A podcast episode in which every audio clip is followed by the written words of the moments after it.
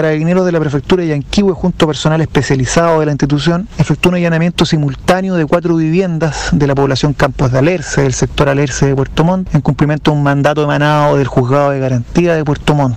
Gracias a ello se logró sacar de circulación a dos personas, a dos hombres mayores de edad, que fueron sorprendidos flagrantemente cometiendo infracciones a la ley de drogas número 20.000. Se decomisaron cuatro armamentos que mm, eran utilizados, según versión de los vecinos, para intimidar a los demás pobladores del sector. Por lo tanto, aquí también estamos en presencia de un delito de porte ilegal de arma de fuego como infracción a la ley de control de armas y explosivos.